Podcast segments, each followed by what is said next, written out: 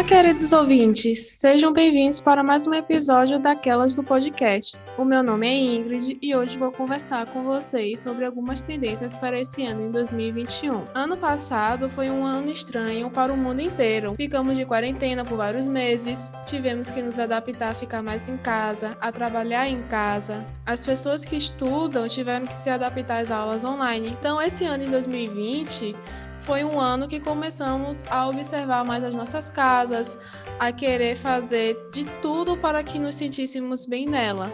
E devido a essa mudança de rotina, algumas tendências no design de interiores e na decoração vão começar a ser mais evidentes para esse ano de 2021. Vou começar a falar pela cor. A Pantone já tinha anunciado ano passado qual seria a cor tendência para esse ano. Na realidade, a marca elegeu duas cores, que são elas o cinza Pantone Ultimate Grey e o amarelo Pantone Illuminating. Segundo a empresa, a escolha da combinação dessas cores evocam a resiliência, o otimismo e a positividade para esse ano. Mas vamos ter também cores vibrantes nas paredes e nos detalhes da decoração. Em relação ao material, um dos destaques principais vai ser a utilização da madeira. O uso da madeira poderá estar presente em pisos, revestimentos na parede e, claro, nos móveis.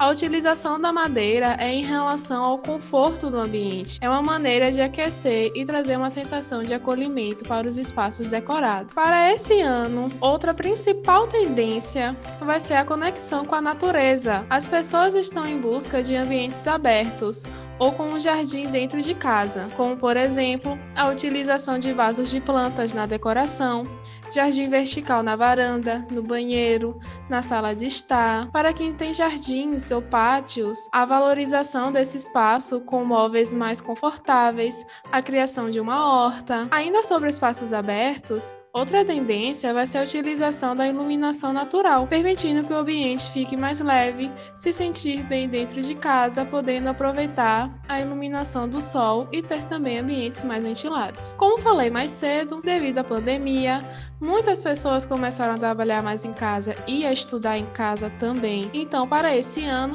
com certeza vai ter vários projetos de interiores pensando nessa questão do home office. Por isso, mesmo com casas pequenas, é importante ter um cantinho separado para o home office, pensando em móveis confortáveis, na iluminação adequada para esse ambiente, nas cores para que se sinta confortável. Esse espaço é o que vai manter o seu ambiente de trabalho mais focado e mais organizado, e também produtivo. E por último, a utilização da tecnologia.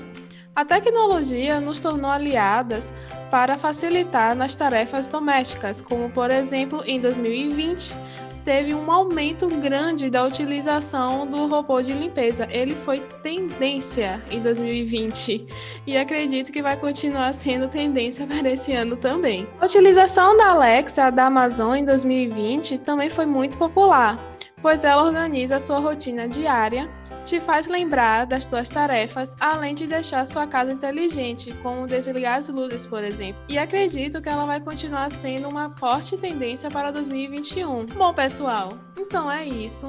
Me contem nos comentários do YouTube ou na última foto do Instagram, arroba aquelas do podcast, se vocês gostaram dessas tendências para esse ano e quais outras tendências vocês querem para esse ano também. Lembrando que o podcast de Ana, falando sobre a área do direito, vai ao ar essa quinta-feira, ao meio-dia. Tenho outro recado para vocês também.